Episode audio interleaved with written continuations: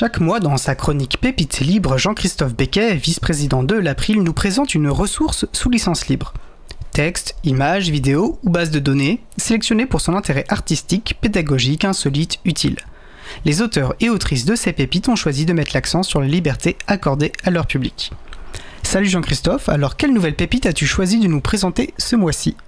Bonjour Etienne, bonjour à tous et bonjour à toutes. Je propose aujourd'hui de parler de Common Voice. Common Voice est un projet porté par Mozilla qui vise à produire une base de données libre d'enregistrements vocaux. L'objectif de Common Voice est de récolter des échantillons de paroles reflétant toute la diversité des voix et des accents. Concrètement, Common Voice vous invite à enregistrer des phrases avec un microphone et à vérifier les enregistrements déjà réalisés par d'autres contributeurs et contributrices. Le menu Contribuer est disponible dès la page d'accueil et il suffit d'un clic pour participer.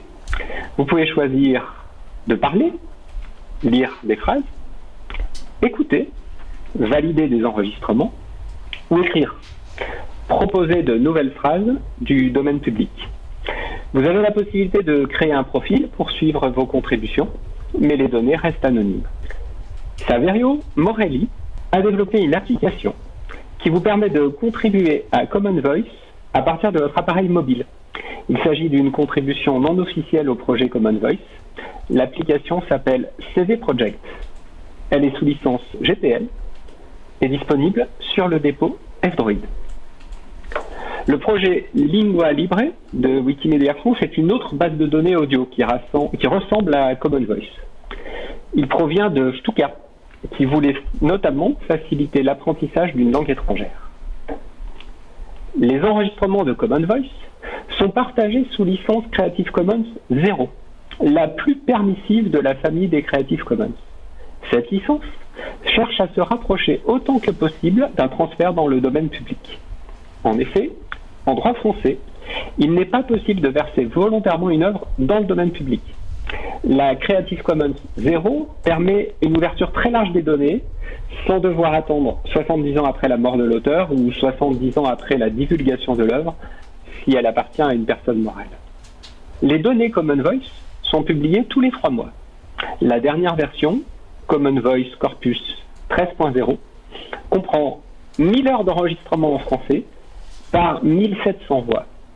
Plus d'une centaine de langues sont disponibles et plusieurs dizaines sont actuellement en développement.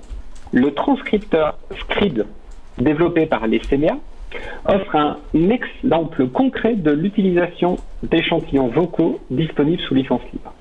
Ce service en ligne permet en effet de transcrire automatiquement un fichier audio ou vidéo la reconnaissance automatique de la parole apparaît comme une des premières applications de la base de données Common Voice.